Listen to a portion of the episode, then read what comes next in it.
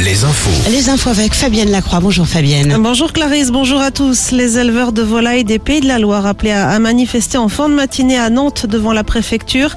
La FNSEA et les jeunes agriculteurs demandent aux autorités le versement rapide des indemnités liées à la crise de la grippe aviaire. Plus de 4,6 millions de volailles ont été abattues en France depuis l'été dernier, dont une grande partie dans la région des Pays de la Loire. Pierre Palmade devrait de nouveau être entendu très prochainement, cette fois dans le cadre d'une enquête ouverte pour détention d'images à caractère pédopornographique. Enquête ouverte suite au signalement d'un homme qui a prévenu la police.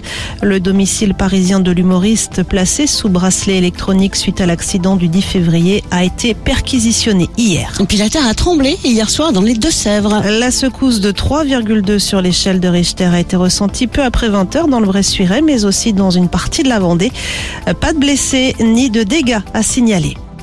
La page des sports avec d'abord le basket et ce premier trophée pour le promu Angers. Les basketteurs angevins ont remporté hier la finale de la Leaders Cup en Pro B, victoire de 16 points face à Boulazac. Défaite en revanche de Nantes en foot pour le compte de la Ligue 1.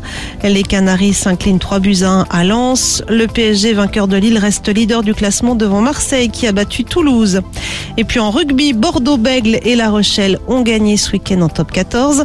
En national, en revanche, c'est beaucoup plus compliqué pour les joueurs de l'Union Cognac-Saint-Jean qui enchaînent les défaites. Ils ont perdu hier face à Blagnac, 19e défaite en autant de rencontres.